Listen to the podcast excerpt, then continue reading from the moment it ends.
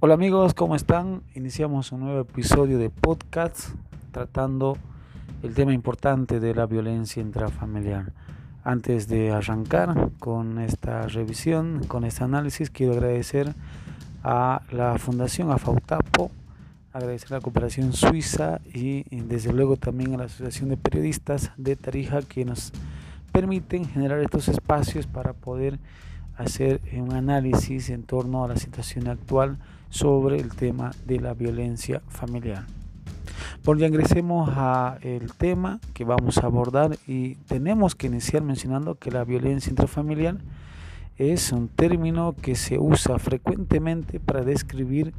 la violencia y el abuso de familiares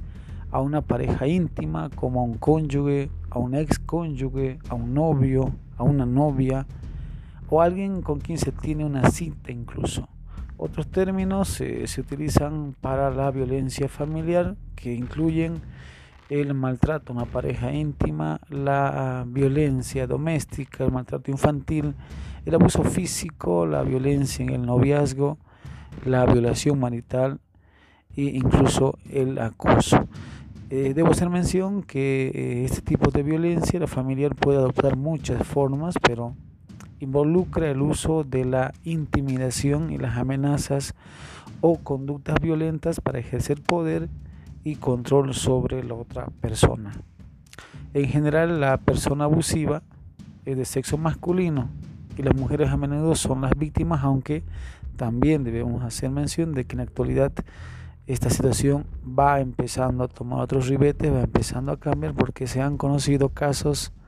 por lo menos en el entorno nacional, de abusos por parte de mujeres a varones. Sin embargo, la violencia eh, intrafamiliar no tiene género, no tiene identidad, así que bueno, vamos a analizarla desde ese punto de vista. Quiero hacer eco a eh, las características de la violencia intrafamiliar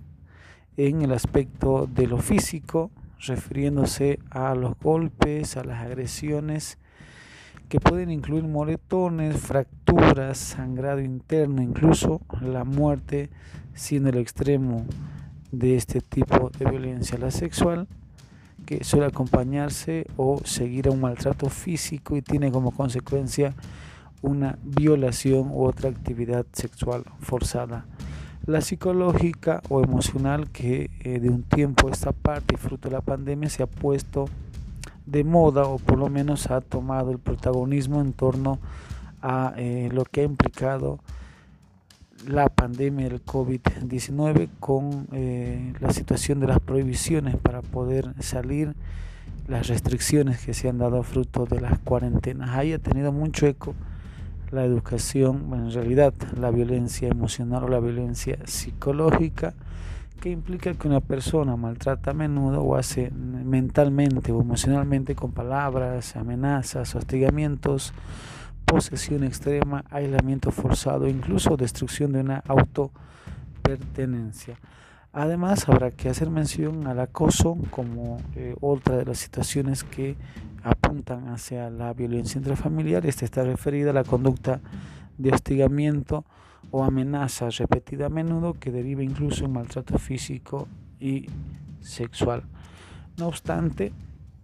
debo remarcar la violencia económica. En este caso se da cuando la persona que maltrata controla el acceso a los recursos de la víctima,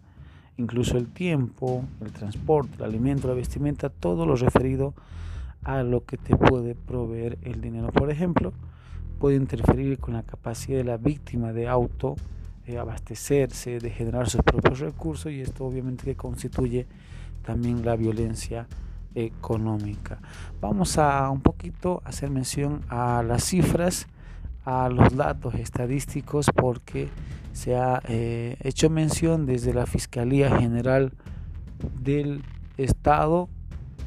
que en lo que ha significado la gestión 2020 en el país, en Bolivia, se han cometido eh, más delitos vinculados a la ley 348 que eh, pena eh, la situación de violencia contra las mujeres. se hace mención desde fuentes policiales, vale decir la Fuerza Especial de Lucha contra la Violencia, que por lo menos en el periodo del año 2020 e incluso el primer trimestre o bimestre en realidad de ese 2021 han habido casi 20 casos por día de este tipo de violencia, violencia intrafamiliar que compromete y afecta eh, los intereses de la mujer. Ha habido esfuerzos por parte del de, eh, Estado a través de sus instituciones, a través de eh, las autoridades que están llamadas a poder controlar, a poder evitar, a poder prevenir la violencia intrafamiliar. Sin embargo, aparentemente esto no ha tenido muchos resultados porque reiteramos, según el detalle, el registro, el censo que reporta el Estado a través de sus brazos operativos, como ser la Fiscalía General del Estado y la propia Policía Nacional, han mencionado que este tipo de violencia se ha disparado en el país. Eh, hay un enfoque en el cual vamos a también hacer incidencia porque hay disparadores, hay factores que desencadenan la violencia al interior de la familia, que eh, activan la violencia como son las dificultades en la comunicación, en la pareja, en la familia, el consumo de alcohol, de licor o de eh, sustancias psicoactivas por parte de algún miembro del núcleo familiar, que obviamente puede generar una conducta violenta. Además, hay que hacer mención a las dificultades en la relación de pareja, la infidelidad, la dependencia económica e incluso la situación emocional de la pareja. Otro dato es la interferencia por parte de terceros, suegros, hermanos u otras personas en la relación de pareja y o la crianza de los hijos. Que alguno de los miembros de la pareja o ambos ha sido víctima de violencia en la familia de origen, eso también puede desencadenar, puede heredar algún comportamiento violento al interior ya de una relación actual. Las experiencias traumáticas, yo citaba, que se han vivido por alguno de los miembros del núcleo familiar. Las dificultades económicas, eh, las de salud, la física, la psicológica, eh, de algún miembro también del núcleo familiar el inadecuado uso en el manejo de la autoridad y la distribución de los roles al interior de la familia, las escasas habilidades o el desconocimiento para ejercer el rol de padre o también el rol de madre, el desconocimiento de estrategias alternativas para la solución de conflictos y la dificultad para poder reconocer y respetar los puntos de vista, las opiniones, los gustos y decisiones de la pareja, entre otros. Son aspectos que podrían eh, motivar a disparar este tipo de violencia. No obstante, debemos también señalar que hay importantes estrategias para eh, prevenir la violencia en el ámbito familiar y obviamente que eh, las mismas apuntan a establecer normas claras con la familia para la convivencia. Es importante definir reglas que incluyan derechos y deberes a los que viven bajo de un mismo techo, pues estas ayudan a establecer límites de la conducta, deben ser de fácil interpretación y deben ser aceptadas por todos los integrantes de la familia. Fortalecer los canales de comunicación al interior de la familia, escuchar activamente al otro, tratar de no caer en prejuicios, evitar las críticas. El diálogo y la mediación pueden ser estrategias o alternativas importantes para resolver los conflictos eh, que surjan. Establecer el costo emocional que provocan los conflictos es ganar terreno en la resolución de los mismos. Buenas técnicas de control emocional que van a permitir ayudar a manejar cualquier tipo de situación que se pueda generar. Debemos eh, exteriorizar oportunamente las emociones, no guardarse por ahí algunas situaciones que podrían luego desencadenar en este tipo de violencia intrafamiliar. Expresar el afecto que se siente hacia la pareja, hacia el resto de integrantes de la familia, dejar el lado el orgullo y, situaciones que puedan generar algún tipo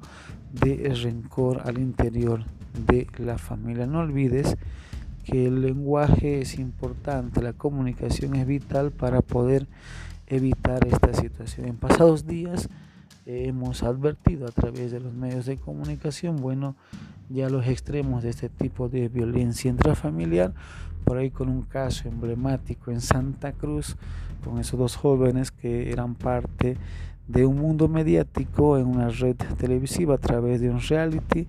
que lastimosamente, obviamente con los eh, factores que les mencionaba que desencadenan la violencia intrafamiliar han llegado a los extremos de eh, bueno generar eh, feminicidios y posteriormente también suicidios fruto de la condena, fruto de la culpa que ha generado este tipo de hechos. En el caso de Tarija debemos hacer mención también a el caso de una mujer que desapareció hace casi tres meses y que gracias al esfuerzo de la familia que puso el interés, puso eh, las ganas y sobre todo aquel, aquella esperanza de poder encontrar a eh, los restos y así darles cristiana sepultura. Hacía mención a estos casos emblemáticos porque son fruto de ese extremo, de eh, resultado de esa violencia intrafamiliar que ha eh, terminado en ese extremo, en la muerte, que ha concluido en un feminicidio que golpea cada vez más la situación de la sociedad boliviana, la sociedad tarejeña que obviamente no puede entender esta clase de hechos que se van haciendo más comunes al interior de nuestra sociedad. Bueno, ahí la reflexión para que aspectos importantes como el diálogo, como la exteriorización de emociones, la comunicación debe ser vital y sobre todo el poder respetar a la pareja, el poder respetar también a cada uno de los integrantes de la familia. Son alternativas que uno puede emplearlas para evitar, me decía, eh, que ocurran este tipo de violencias que desde luego generan luto, generan bastante preocupación a la familia boliviana. Bueno, yo quiero eh, expresar el agradecimiento a, la Fundación Fautapo, eh, agradecer a la cooperación suiza y desde luego también a la Asociación de Periodistas que nos han permitido el poder abordar ese tipo de temáticas que son fruto de la coyuntura, son fruto de la actualidad que preocupa a la sociedad tarijeña, a la sociedad eh, boliviana en su conjunto.